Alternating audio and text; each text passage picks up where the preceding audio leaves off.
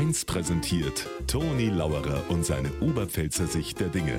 Immer werktags kurz vor 1 im Regionalprogramm für Niederbayern und die Oberpfalz auf Bayern 1. Stand-up-Paddling, Tauchen, alles, was sich im Wasser anspielt, ist natürlich in der Hitze angesagt. Ist ja klar, weil es kühlt. Ein Bekannter von mir hat sogar kombiniert mit Radlfahren. Er hat sich ein neues E-Bike gekauft und natürlich sofort ausprobiert.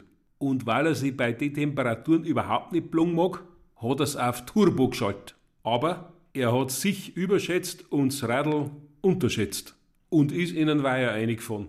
Das Bike an sich war noch okay, aber das I war hi.